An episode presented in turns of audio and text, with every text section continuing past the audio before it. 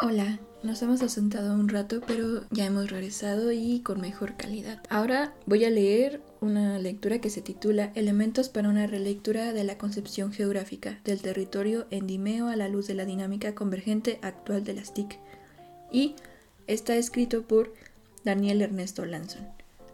Resumen. La dinámica de las TICs en el vertiginoso contexto convergente actual señala la necesidad de su incorporación al análisis territorial en pos de comprender su participación y sus efectos sobre este y sobre la sociedad. En este sentido, el presente trabajo se propone presentar elementos para una relectura de la propuesta metodológica desarrollada por Guy Dimeo, la formación socioespacial,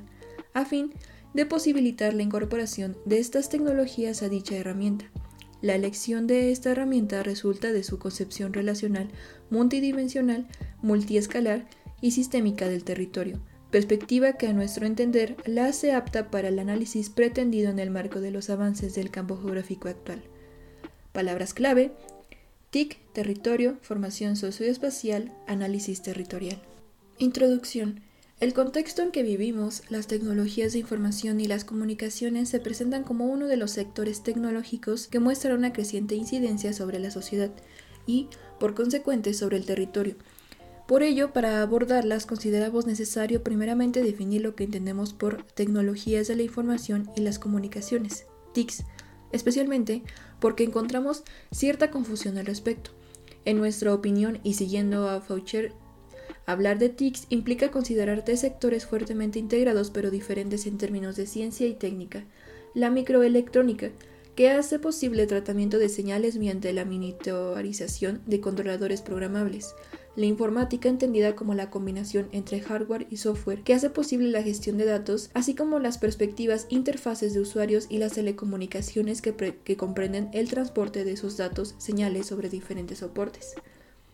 La combinación de estos tres sectores podemos encontrarla hoy en computadoras y redes informáticas, así como también en la telefonía móvil, dispositivos conectados, señaléctica y automatización hogareña, equipos que comprenden a su vez tecnologías, materiales, protocolos, estándares, así como formas y estrategias de industrialización y comercialización que los diferencian e identifican. A tal integración coherente entre las técnicas combinadas de cada sector en tecnologías que las hacen interdependientes y organizadas en un ensamble homogéneo y característico al alcanzar cada una de ellas un alto grado de madurez que, como veremos en este trabajo, forja la identidad de su época. Por su parte, consideramos también necesario aclarar que entendemos por territorio el concepto ampliamente desarrollado y utilizado en muy diversas ciencias con acepciones diferentes. Para ello, retomamos el interesante repaso sobre las conceptualizaciones del territorio realizado por Hayes Barth, quien parte de sus acepciones etimológicas para luego identificar una serie de perspectivas materialistas e idealistas simbólicas. En estas, mientras que en las primeras el territorio es concebido como la realidad efectivamente existente, identificando en ella concepciones naturalistas, extensión del territorio animal al comportamiento humano, de carácter etológico, genético y no cultural, económicas, control y usufructo de recursos y jurídico-política, control político administrativo del fundamento material del Estado-nación. En las segundas, identifica una concepción antropológica que prevalece la dimensión simbólica, una sociológica enfocada en las relaciones sociales y una psicológica relacionada con la construcción subjetiva e identitaria del territorio. Pero según el autor, será con Sack y Raffestein que emergen conceptualizaciones integradoras, pero no totalizadoras, a las que llama relacionales, cada vez más centrales en la disciplina en las que el territorio es definido a partir de las relaciones sociales de poder, considerando en tales relaciones también las representaciones que éstas producen y reproducen, y del contexto histórico en que está inserto, el cual es social y espacial, comprendiendo sus potencialidades y limitaciones naturales. Robert Sack entiende la territorialidad como el intento de un individuo o grupo de afectar, influenciar o controlar personas, fenómenos y relaciones, delimitando y haciendo valer el control sobre una área geográfica a la cual llama territorio. Mientras que para Claude Raffestein,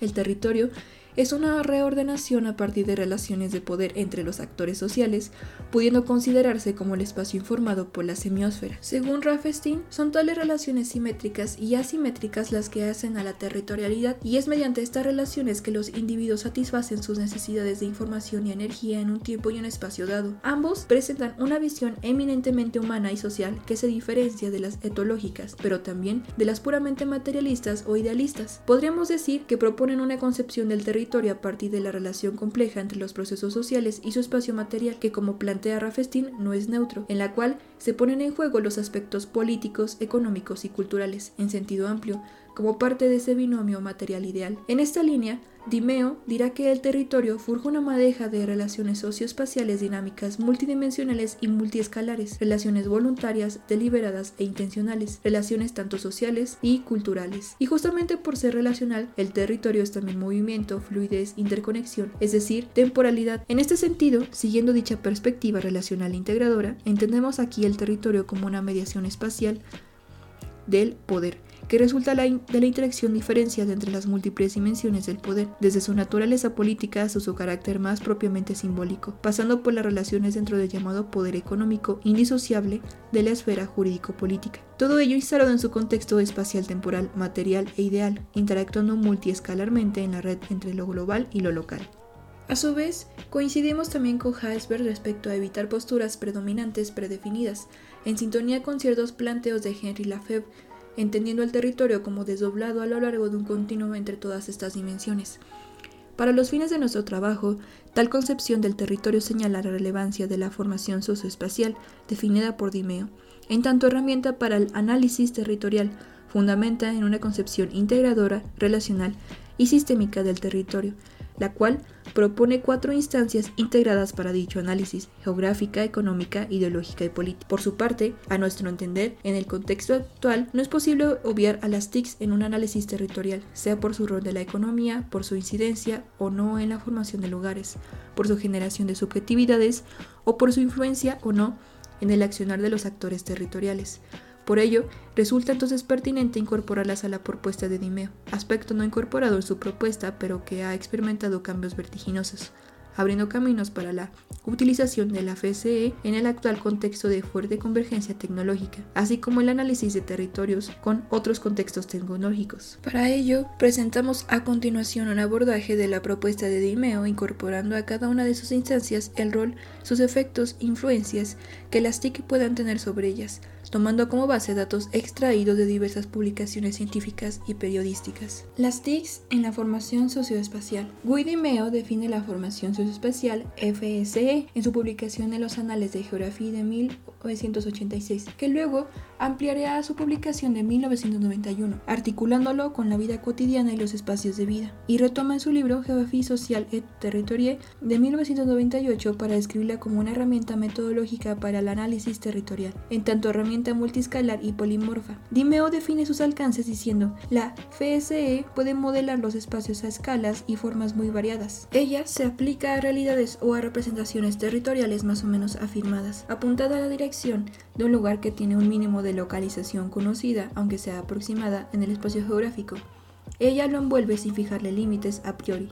Ella se adapta flexiblemente a todas las incertidumbres de borde a todas las modificaciones de extensión. Tras definir estos alcances, el autor hace una descripción de la herramienta en tanto modelo que reposa sobre la articulación de cuatro instancias, geográfica, económica, ideológica y política, subsistemas conformantes del sistema abierto y de límites definibles a la medida de los objetivos perseguidos al que llama formación socioespacial, señalando enfáticamente que se trata de todo indisoluble en el cual se distinguen instancias en tanto artificios facilitadores de un análisis territorial tal como puede verse en la siguiente cita. El modelo de la FSE reposa sobre la articulación social de cuatro instancias, aunque en realidad se trata de un todo, es decir, cuatro ensambles de estructuras de cuatro sistemas ofreciendo cada uno ligazones internas solidarias entre sus elementos, manteniendo también de una a la otra sólidas relaciones de interdependencia. Las cuatro instancias se sueldan en dos pares, una infraestructura y una superestructura. Es necesario no perder nunca de vista que una instancia no indica un nivel de realidad. Su diferenciación es solamente un proceso inscrito en lo real social que permite representarse la sociedad como un siempre ya dado. No se trata más que de un aspecto de la representación de la totalidad social y territorial. Este aspecto no es más que un artificio, una ficción cómoda por medio de la cual descomponemos, según un método analítico y descriptivo, la totalidad social y territorial por naturaleza indivisible.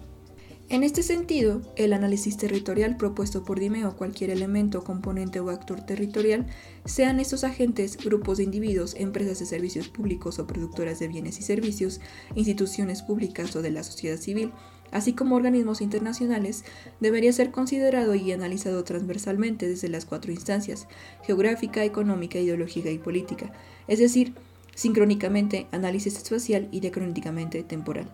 Infraestructura. Dimeo agrupa en la infraestructura a las instancias geográfica y económica, entendiéndolas como formantes de la sustancia, es decir, de la materialidad, del tejido geográfico interpretado y transformado por los hombres con el correr de la historia. Al respecto dirá, ella registra el sistema económico y lo deja ver a través de sus manifestaciones concretas. La unidad de estos dos órdenes, por cierto bien diferentes, es que traducen juntas en el paisaje. Son los resultados del accionar humano permanente. La instancia geográfica. Según Dimeo, la instancia geográfica forma el sustrato del territorio, resultado del accionar incesante del hombre, y sin escapar de su orden material. La plantea como sustrato multidimensional donde participan también las representaciones e imágenes que se hacen los sujetos de él. Si bien su nombre podría abrir un debate derivado de la amplitud que denota la geografía, quedando apartadas del abordaje algunas de sus ramas, geografía social, cultural, humana, para los fines de nuestro trabajo entendemos apropiado el término por dos cuestiones. A. Tal como plantea Dimeo, las instancias no existen como tal, no son más que un artificio para representarnos la sociedad y el territorio. B. Las ramas aparentemente distantes están incluidas en esta instancia a través de la representaciones que se hacen los sujetos del territorio, sin desmedro de su articulación con las instancias de la superestructura. Por ello, Dimeo propone analizar esta instancia a partir de los actores y sus prácticas cotidianas, recuperando entre otros ciertos postulados de Gine y Lafreve relativos a la producción social del espacio y su continuación en la noción de Tiered Space de Edward Soja, trialéctica espacial compuesta por espacios percibidos, concebidos o representados y vividos, integrados con la noción de espacio cada uno con un mínimo de regularidad, que no escapa a los imaginarios, deviniendo con estos, según Anne Hilbert, en espacios vividos, siguiendo la noción de prácticas de lo cotidiano relativas al accionar humano de la teoría social de Anthony Giddens, en tanto producción y reproducción social y espacial a partir de la práctica humana de su interacción con una estructura, la que lo contiene al tiempo que la modifica con su. Podríamos decir con Castoriadis que en esta instancia encontramos las formas espaciales que encarnan que dan materialidad a los imaginarios, imaginarios individuales articulados por imágenes mentales inherentes a la condición humana, que son a su vez articuladores de un imaginario social, colectivo en tanto subjetividades sociales, que puede entenderse como dimensión imaginaria indisociable de lo social y lo espacial.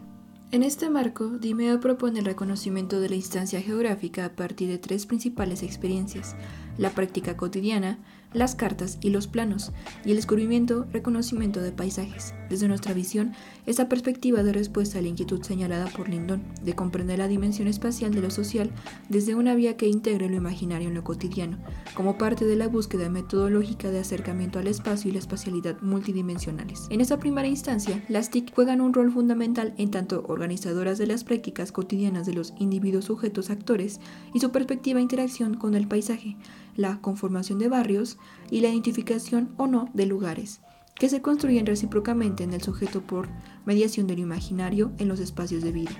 Muestra de ello es la telefonía móvil, considerada no solo como dispositivo de comunicación telefónica con movilidad, sino como servicio de interactividad multimedia, cada vez más difundido globalmente,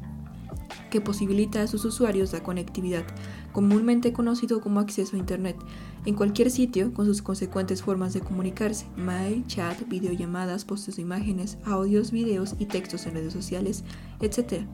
Estas tecnologías alteran, aceleran, diversifican la relación de sus usuarios, en tanto actores del territorio, con su entorno y otros actores, grupos sociales, instituciones públicas o privadas, con o sin fines de lucro, por solo mencionar algunos, incidiendo en la consideración o abstracción de los individuos respecto al paisaje, su descubrimiento o ignorancia, su reconocimiento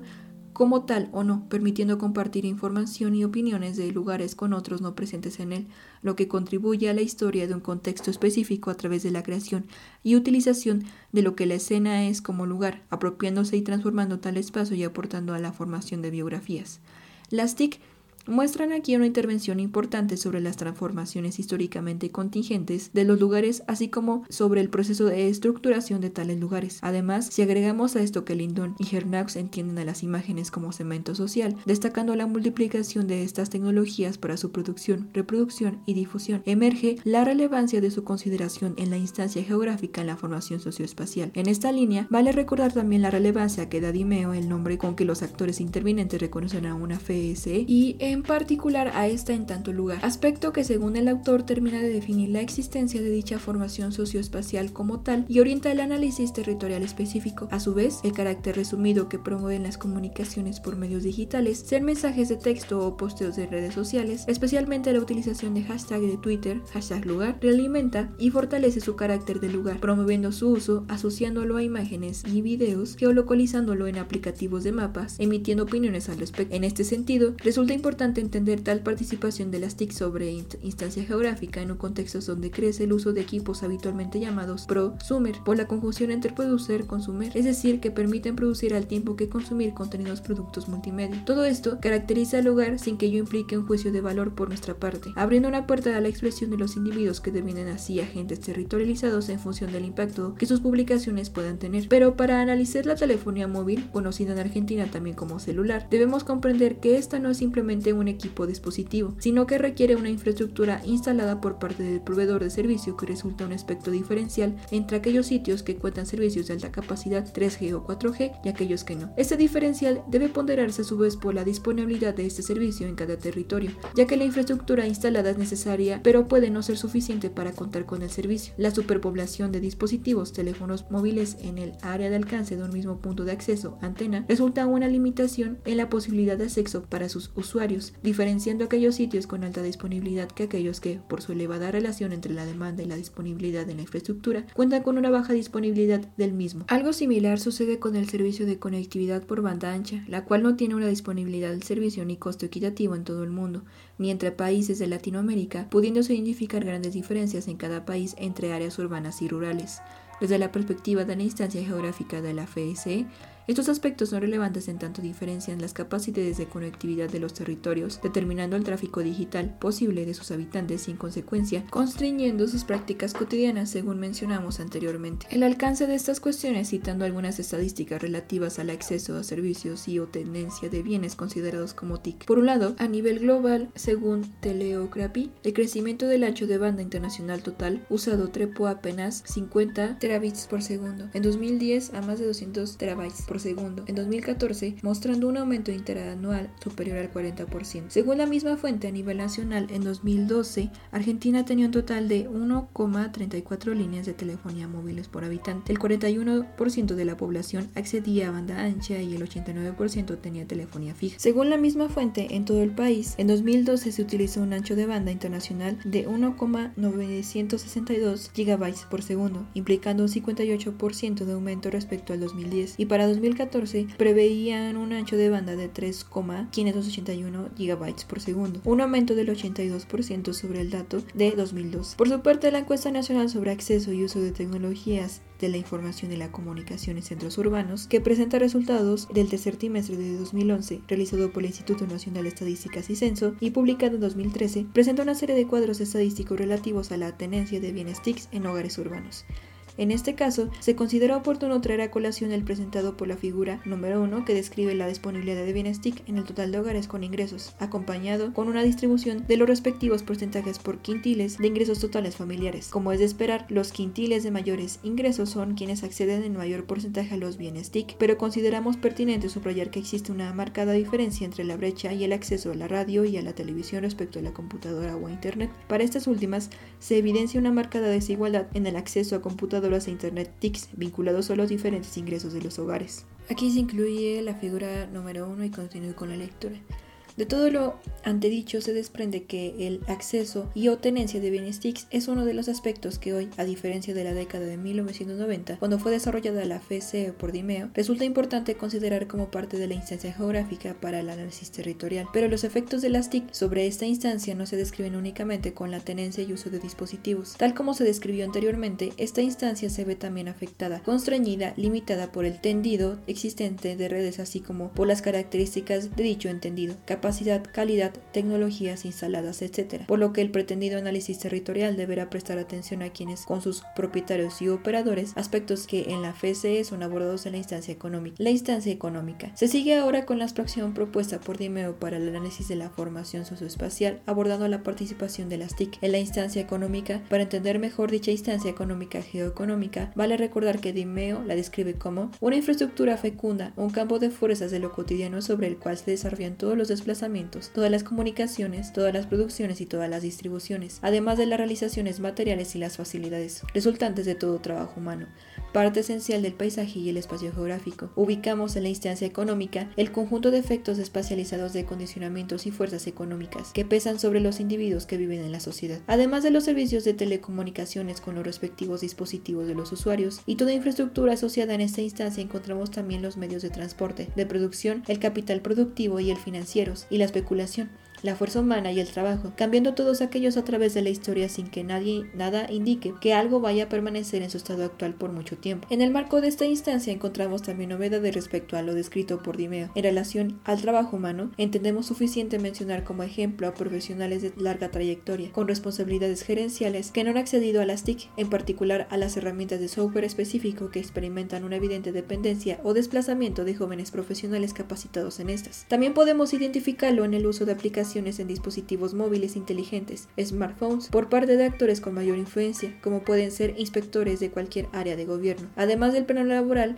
el rol de las TIC en esta instancia de la FSE nos invita a incorporar los servicios de telecomunicaciones desde dos principales facetas, de un todo interactuante e indisoluble, la plataforma tecnológica, habitualmente llamada infraestructura, subyacente imprescindible para la existencia de Internet y las aplicaciones que corren sobre ella. La primera de ellas comprende principalmente a los proveedores de servicios de telecomunicaciones, comúnmente llamados telcos, mientras que la segunda comprende los desarrollos que, que fluyen sobre esta ofreciendo todo tipo de contenidos y servicios a los usuarios de TICS, la plataforma tecnológica de telecomunicaciones. Según el mapa de playas regionales 2013 publicado por la Convergencia Latina, el mercado de las telecomunicaciones en Argentina cuenta con un importante nivel de concentración, tanto es así que tres empresas concentran 82,9% del servicio de banda ancha domiciliaria del país. Telefónica, Speedy, el 29,5%, Telecom, Arnet, el 26,9% y Calavisión, Fidertel, el 26,5%. Articulado a su vez con el mercado de telefonía móvil, desde donde solo operan cuatro empresas. Claro, América Móvil México, 33%, Movistar Telefónica España, 32%, Personal Telecom Italia, 32% y Nexel, 2%. Tal concentración representa también un importante nivel de extranjerización de control de dicho servicio. Además, el tráfico mayorista internacional de datos en Argentina está gestionado principalmente por estas mismas empresas, es decir, que gestionan la conexión a Internet, red de redes que interconecta los diversos centros de datos distribuidos en el mundo. La relevancia de este dato reside en la dependencia de la población en general respecto a estas compañías para acceder a los contenidos servicios alojados en servidores locales o en el exterior. A esto se suma que la interconexión entre las diferentes redes de los países latinoamericanos suele realizarse por los NAPs, Net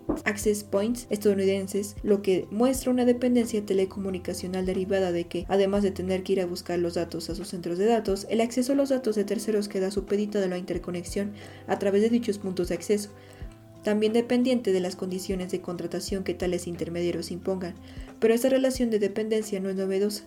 Ya desde los inicios de Internet, la gestión de los recursos técnicos de la red, distribución de direcciones y nombres de dominios, entre otros, fue centralizada por algunos organismos radicados en Estados Unidos, IETF, IAN,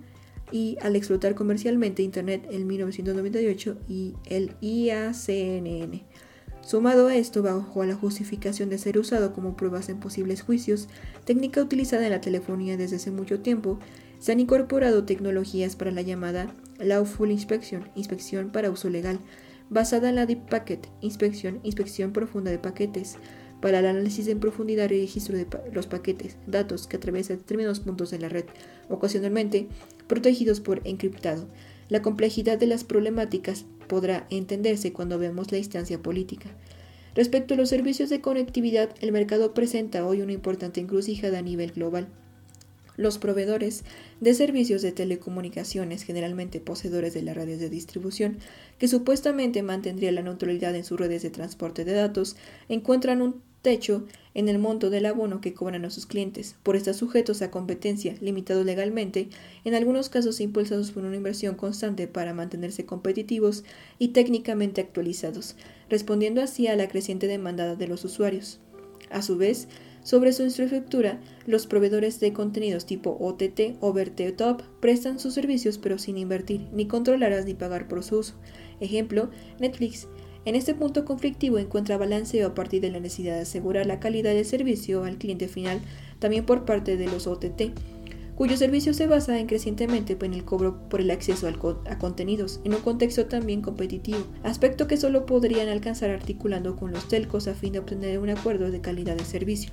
Las aplicaciones emergente de la globalización del acceso a Internet, basado en una neutralidad ampliamente pretendida y promovida, concebidas como en la nube, por la de la invisibilidad de su localización, los servicios prestados por las aplicaciones deben ser consideradas y analizadas desde la instancia económica, dado que, además de su relación con el trabajo y la producción de bienes y servicios, impactan crecientemente sobre los mecanismos del comercio internacional.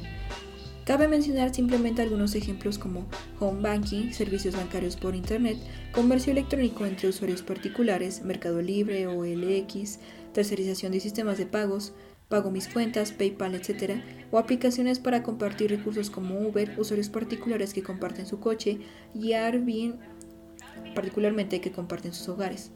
Todas estas aplicaciones impactan sobre los mercados y representan un llamado de atención a autoridades gubernamentales por su regulación, así como ante sus posibles riesgos para los consumidores. El circuito podría cerrarse con la implementación de las monedas digitales como los bitcoins útiles para la adquisición de bienes por Internet sin la intermediación de bancos ni respaldo de algún Estado. Señalemos aquí también a las redes sociales. Estas plataformas son gratuitas para los usuarios finales, que en el caso de Facebook cuenta con aproximadamente 12 billones de usuarios en Argentina. Brindan también grandes posibilidades comunicativas a sus usuarios, siempre que no sea discriminatorio, incita a la violencia, etc. Pero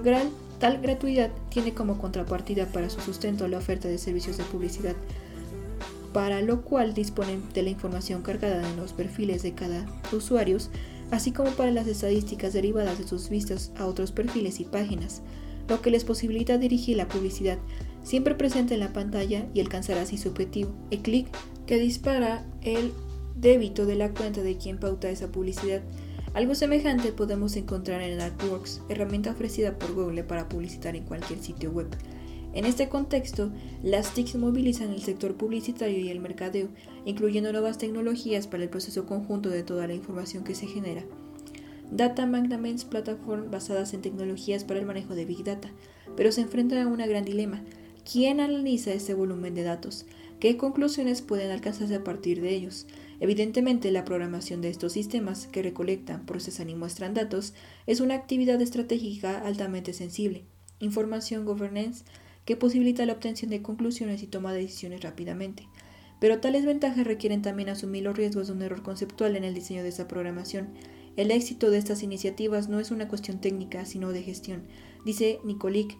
Nuevamente las TIC cambian, cambian las características del trabajo humano, la profesionaliza, lo conduce al modelado y diseño, generando nuevos costos en recursos humanos altamente calificados. Para comprender las dimensiones del sector en términos generales, su crecimiento puede verse en la variación del volumen de ventas por comercio electrónico en Latinoamérica mostrado por la CEPAL, pasando de 30 millones de dólares en 2010 a un estimado de 70 millones de dólares en 2013, lo que representa un crecimiento de 136% en tres años. Sumado a esto, según los datos publicados por la Cámara de Empresas de Software y Servicios Informáticos de la República Argentina, en Argentina el desarrollo de software representa casi la mitad de las ventas del sector, mientras que los productos y servicios propios alcanzan el 17,6%, lo que describe un sector de alta integración desde las acciones de diferentes actores. Completando esto, los principales clientes de Argentina son las empresas de servicios financieros, de telecomunicaciones y de software y servicios IT. Aquí se incluye la figura 2 y continúo con la lectura. Ambas estadísticas, junto con la información presentada hasta aquí, nos brinda una visión del rol de las TIC en el territorio, tanto por su crecimiento como por su articulación con sectores de fuerte arraigo de la economía, mostrando así una relevancia en esta instancia económica que llama a considerarlas en un análisis territorial a realizarse en base a la FSE.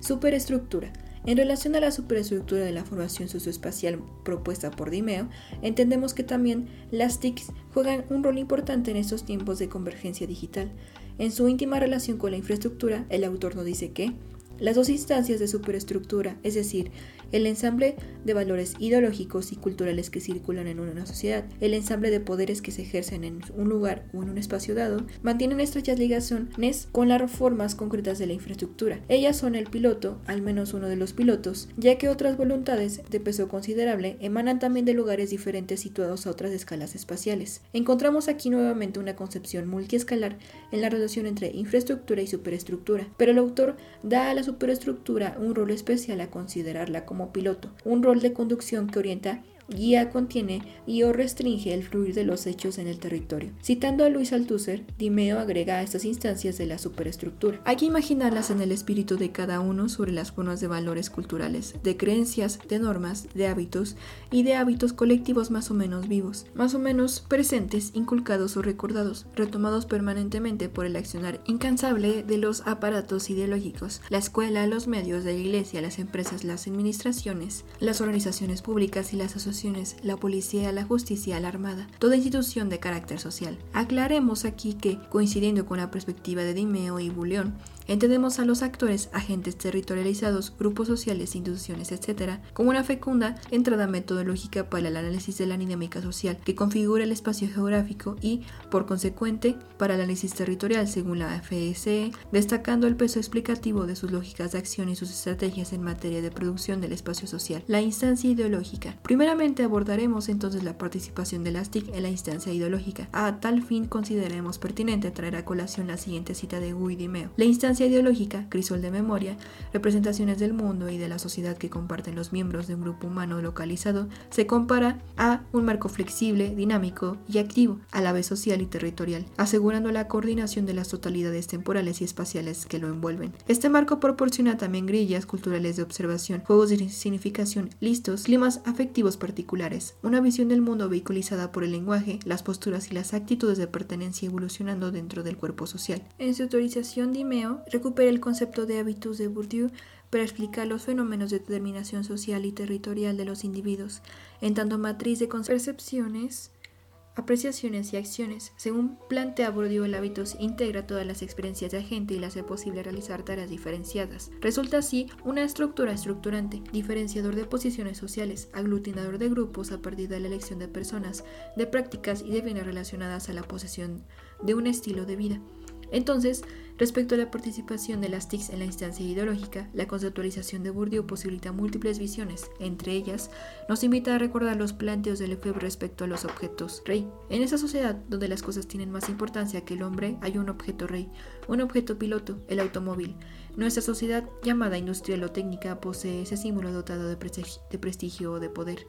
estructurado estructurante. Como lo plantea Lefebvre, el objeto Reyes se estructura en base a los requerimientos de sus potencialidades usuarias, por los resultados de los estudios de mercado y el lobby que ejercen las compañías que los producen, comercializan, al tiempo que estructura el accionar de los mismos usuarios, voluntaria o involuntariamente, promovido por la publicidad y los deseos, necesidades que éstas generan. Extrapolando del automóvil al teléfono móvil, el concepto de objeto rey señala una relación que estos dispositivos entablan con las identidades, cuestión que puede verse en la importancia que dan ciertos individuos a estos dispositivos, indiferentemente de sus capacidades económicas, pertenencias a sectores sociales o culturales. Lo vemos principalmente en adolescentes, que suelen ser señalados con llamativos colores marcándolos e identificándolos como únicos en términos de moda, tendencia o pertenencia, grupo musical, club de fútbol, etc.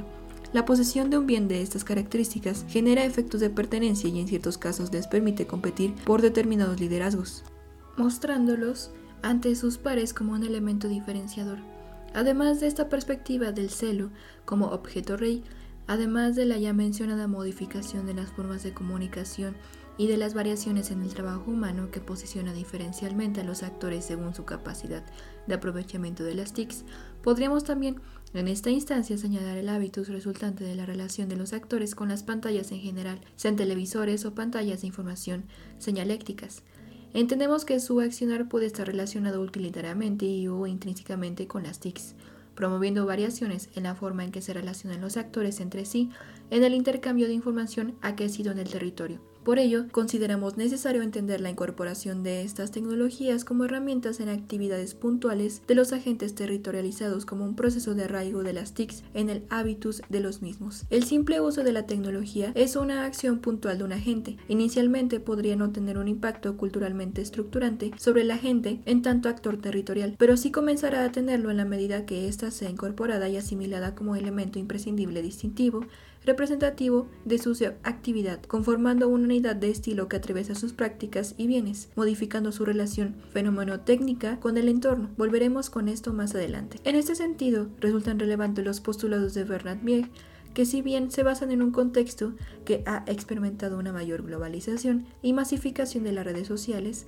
presentan una descripción del proceso de arraigo de las TICs en la sociedad, que demuestran cómo estas tecnologías pasan de simples herramientas de uso puntual aislado a dispositivos componentes de un sistema técnico globalizado determinante de las prácticas de los actores en el territorio. La institución de lo real en la hipermodernidad. Para adentrarnos un poco más aún en la relación entre las TICs y el hábitus, consideramos oportuno traer a colación la hiperrealidad que Baudrillard postula en tres órdenes, de apariencia, de emergencia o de significación del mundo. A el orden de lo falso en tanto copia imperfecta de la creación divina, característica hasta la modernidad. B. El orden de la producción fundada sobre la confianza en la ciencia y en la revolución industrial en el siglo XIX y XX. Y C. En el orden del simulacro a partir de las últimas décadas del siglo XX. Este último orden nos muestra un espacio a través de medios técnicos que confieren una naturaleza de simulación de lo real, creando una hiperrealidad cada vez más real, más real que lo real fortalecida por el simulacro que la mediatización de la vida cotidiana provoca y potenciada por la búsqueda de una cada vez mayor calidad del simulacro por parte de los actores beneficiados por el comercio de las TICs. Tanto es así que para algunos individuos parecería suficiente mirar y oír un contenido audiovisual para considerar su contenido como verdadero. Al respecto, la institución de lo real descrita por Machel de nos brinda una autorización complementaria mediante el abordaje de la construcción de creencias a partir de aparatos discursivos, de medios de comunicación que construyen la hiperrealidad que los agentes conocen y experimentan.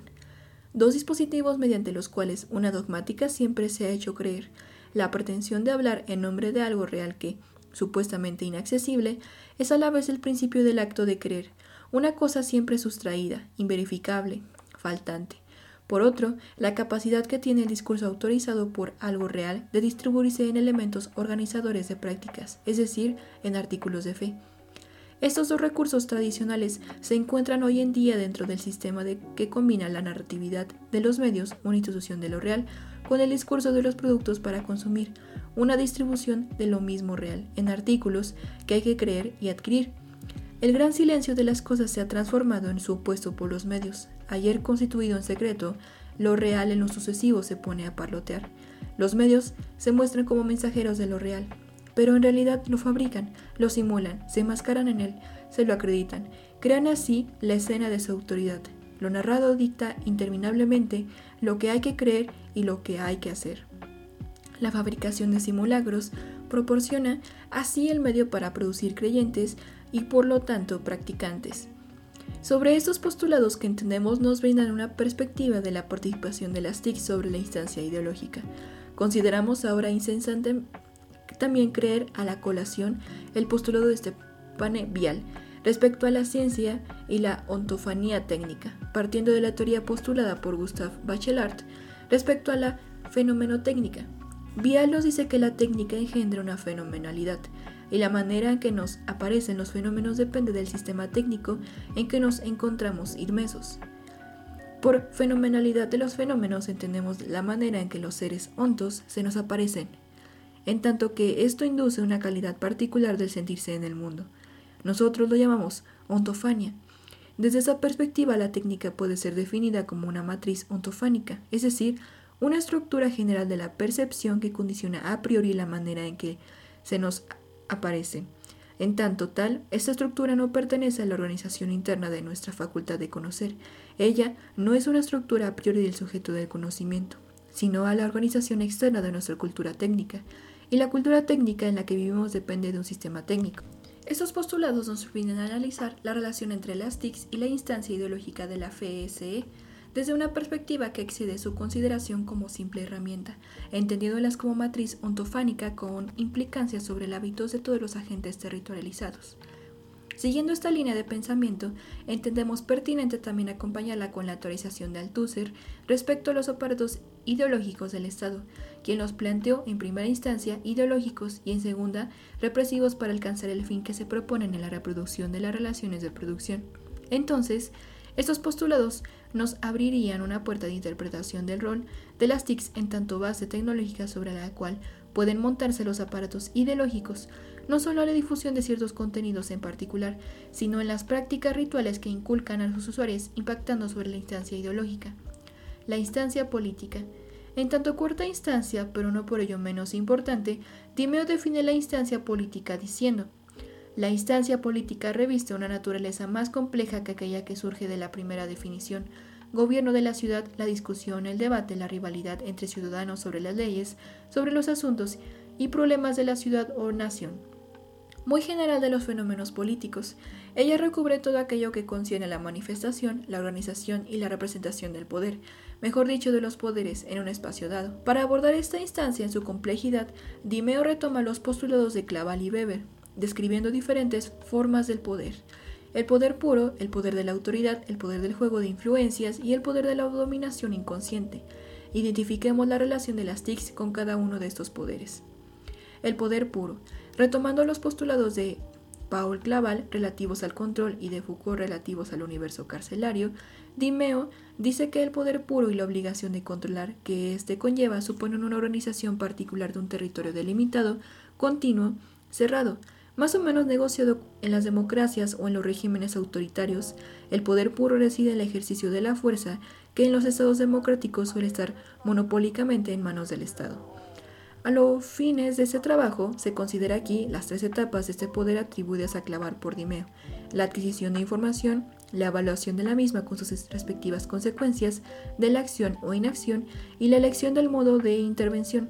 Podríamos escribir múltiples ejemplos del rol de las TICs en cada uno de ellos, resultando su posesión y capacidad de uso en diferencial territorial. Pero entendemos pertinente señalar que la soberanía, característica nodal del poder puro ejercido por el Estado-Nación, no solo puede verse afectada en el tránsito de paquetes por los nodos de redes informáticas instalados en otros países. Los sectores de producción tecnológica vinculados a las TICs presentan también fuertes incidencias sobre esta en tanto dominación tecnológica y cultural, ya que la implementación de normas y estándares implican la definición de equipamiento físico a comprar, el cual suele ser diseñado, patentado y fabricado en los mismos países que promueven cada uno de estos estándares. Por su parte, las TICs han tenido una especial participación en la divulgación de ejecución de un poder puro, según quedó de manifiesto en la aparición de Wikileaks en 2011, organización que compiló y publicó una importante cantidad de informes militares estadounidenses y de otros países. En ese contexto, presiones y reconfiguraciones sobre la supuesta neutralidad de la red fueron impuestas como pudo verse en la llamada Primavera Árabe, donde se implementaron restricciones técnicas sobre el acceso a redes sociales, luego de haber sido estas redes sociales uno de los factores fundamentales en la interacción y movilización de sectores populares. Meses más tarde, el gobierno de Brasil denunció públicamente a Estados Unidos por espiar a su presidenta Dilma Rousseff y también se conocieron casos de espionaje a presidentes de países europeos, entre los que se encontraba Angela Merkel, primer ministro de Alemania, quien expresó públicamente su queja diciendo no somos terroristas. Sobre esto,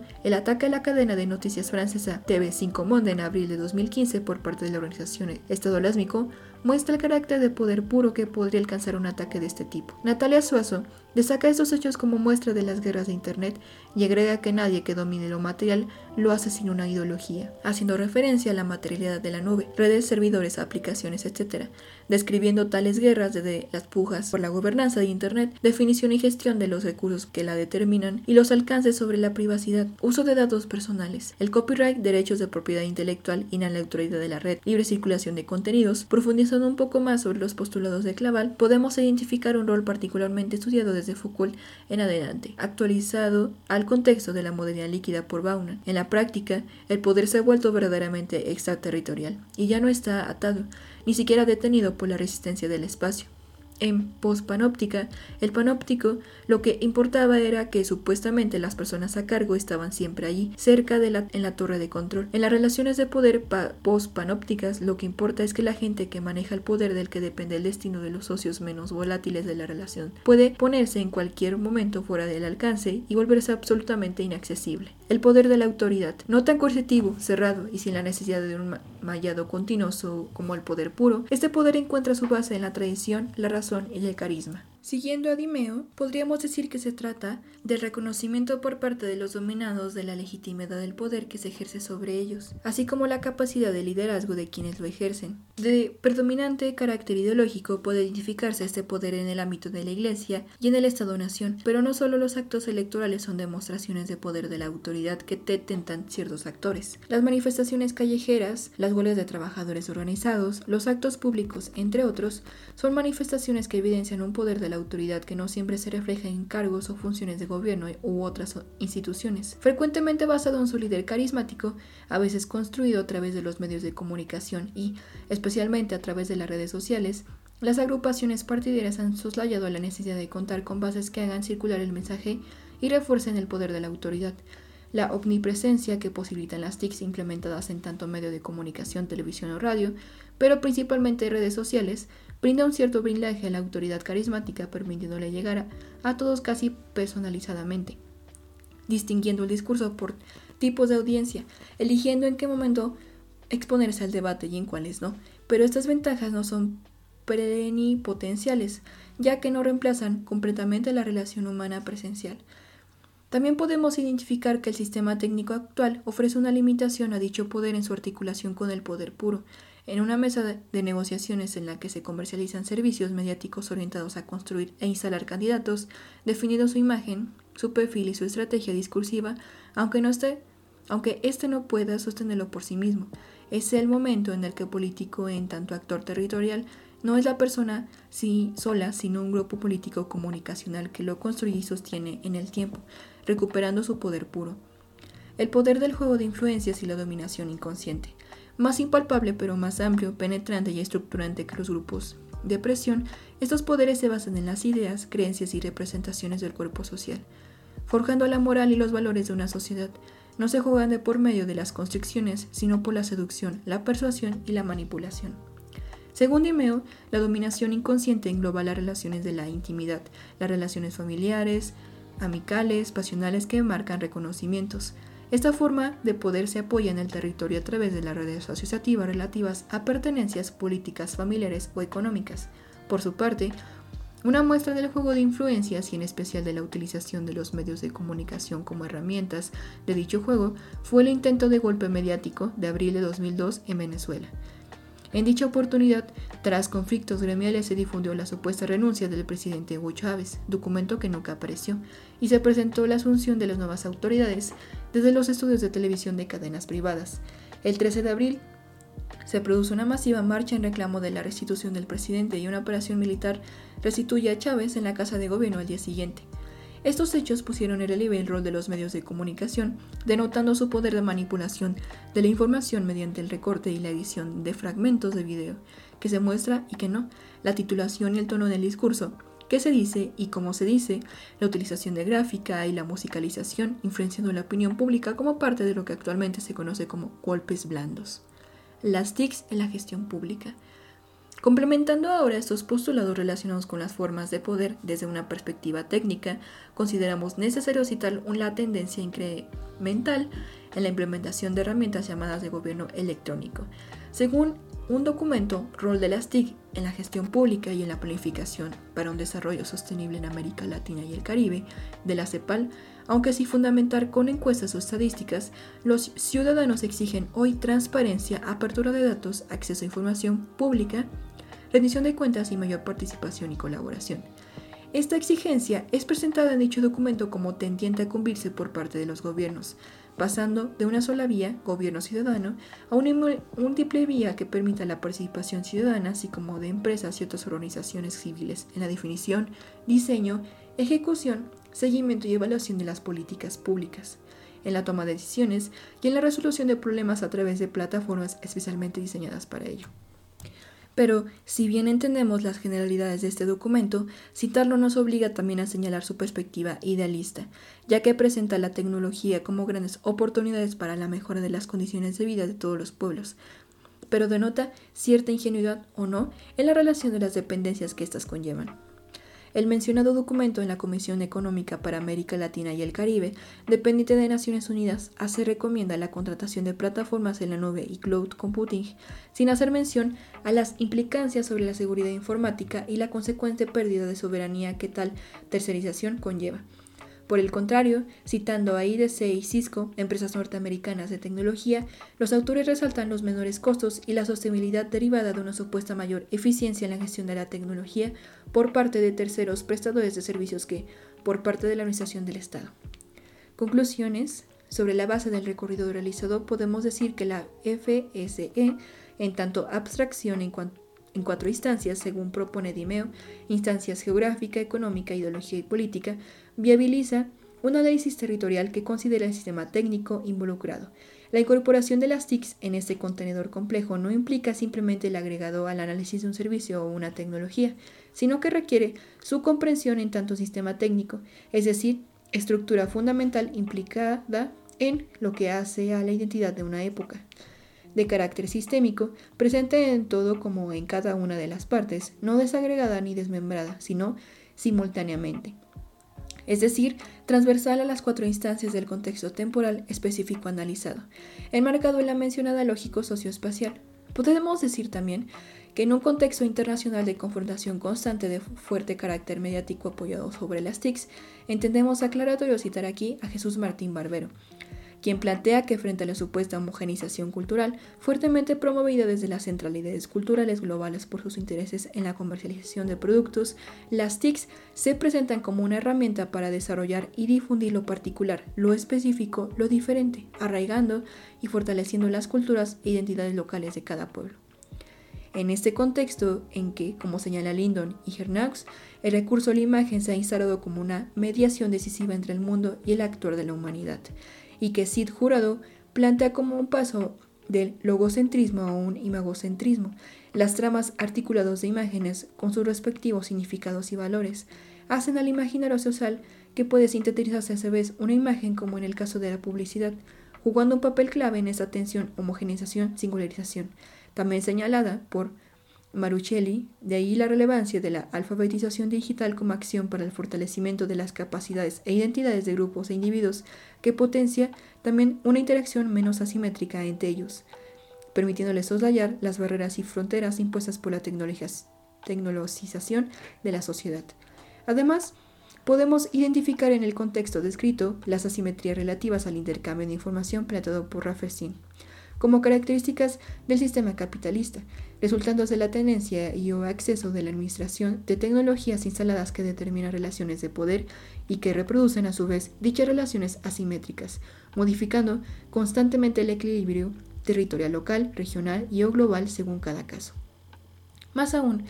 en la etapa actual del capitalismo, llamado también capitalismo financiero, la fuerte tendencia a la concentración aumenta la asimetría de estas relaciones, potenciando el rol de la información en tanto elemento estratégico de la toma de decisiones, pero a su vez, las filtraciones de información pueden ser pequeñas en dijas de la pared que permiten echar luz sobre los hechos y alterar su orden establecido.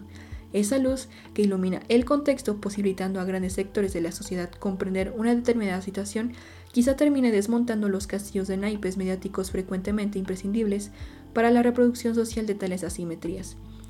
Dicho todo esto, entendemos necesario remarcar la necesidad de profundizar en la investigación, análisis y evaluación del rol de estas tecnologías en la práctica de los actores de un tiempo, un espacio y una sociedad dada, a fin de posibilitar un análisis territorial, especialmente en los ámbitos de gestión pública con vocación soberana, que comprenda las TICs como parte de un sistema técnico que, en su relación compleja, transversal y particular con cada una de las instancias de la formación socioespacial, tiene, profundos efectos sobre el territorio. En este sentido, esperamos con esos aportes brindar una visión de la propuesta metodológica de Dimeo que permita contemplar el rol, las relaciones, las incidencias y posibles efectos de las TIC sobre el territorio sin caer en posturas simplistas o idealistas que brinden el sistema técnico, la magia y el poder para resolver todos los problemas de la humanidad,